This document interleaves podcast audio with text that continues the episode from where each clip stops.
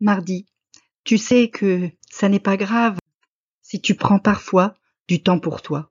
Parce que souvent on se dit ah non, je dois euh, aider mon petit frère ou je dois prendre soin de ma mère ou je dois euh, aller voir mes amis, ils, ils comptent sur moi et donc du coup tu prends pas de temps pour toi.